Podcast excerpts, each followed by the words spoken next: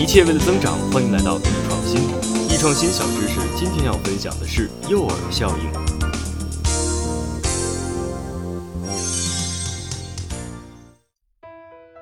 一切为了增长，欢迎来到易创新。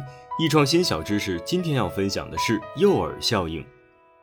在澳大利亚的小镇有一件怪事儿，怎么奇怪呢？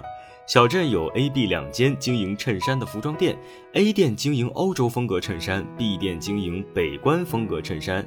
风格虽然不一样啊，但是价格不相上下，营业额也不分上下。后来呢，同样经营欧洲风格衬衫的 C 店开张了，价格卖的比 A 店贵。可以想象的是，同样一种风格，质量品牌都差不多，C 店生意肯定不太好。但是呢，自打这 C 店开张以后啊。A 店的生意却越来越好了，人们这时候就想啊，这 C 店呢迟早会垮掉的。但令人惊讶的是，A 店、C 店都一直存在了好久，后来人们才发现呀，这两家店的老板是同一个人。也许有人要问，为什么呀？在同一个地方，一个老板开了两家一样的店，这老板是钱多人傻吗？恰恰相反，这是一个很懂经营之道的老板。为什么这么说呢？这需要引进一个经济心理学概念——诱饵效应。诱饵效应就是指人们对两个不相上下的选项进行选择时，因为第三个新选项，也就是诱饵的加入，会使某个旧选项显得更加有吸引力。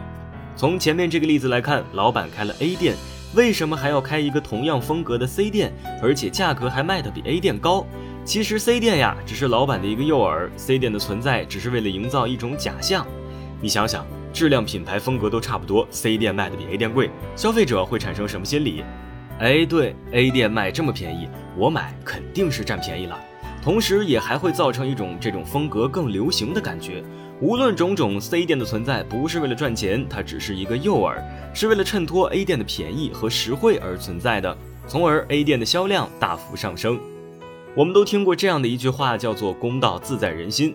这话其实，在经济学中也有意义。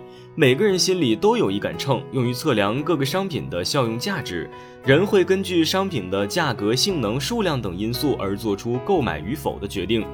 但是，对于一些商品，我们无法第一时间做出非常直观而准确的判断。而诱饵的加入，我们自然的会进行对比，知道哪个商品好，哪个不好。这也是诱饵效应能够奏效的原因。好了今天我们就分享到这里下期见。